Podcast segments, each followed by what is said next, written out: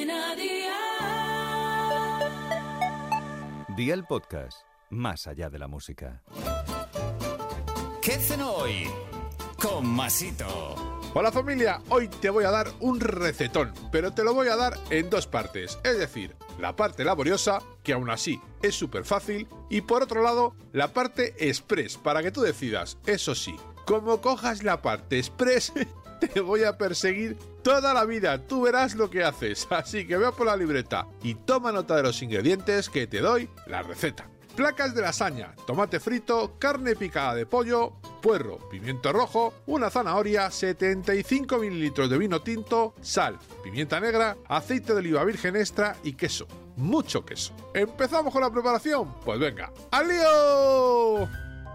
Pon a hidratar las placas de lasaña unos minutos en agua caliente o hidrátalas como te diga el fabricante. Una vez que estén bien hidratadas, llévalas a un trapo y extiéndelas en él. El trapo, obviamente, bien limpio, claro. Prepara el relleno de manera muy sencilla. En una sartén con un chorro de aceite de oliva virgen extra, añade las verduras picadas muy finas, es decir, puerro, la zanahoria y el pimiento rojo. Pon un poco de sal y cocina 15 minutos a un fuego de 6 sobre 9. Incorpora la carne picada, un poco de sal y de pimienta y cocina unos minutos hasta que salga la carne. Vierte el vino, déjalo evaporar 2 minutos, vuelca el tomate frito en la sartén y simplemente menea para integrarlo bien. Para el montaje, pon tomate en la base, las placas de lasaña, el relleno de la carne, otra capa de lasaña, otra capa de carne, otra de lasaña y termina poniendo queso rallado por encima. Pero pon queso como si se te fuese a acabar la vida.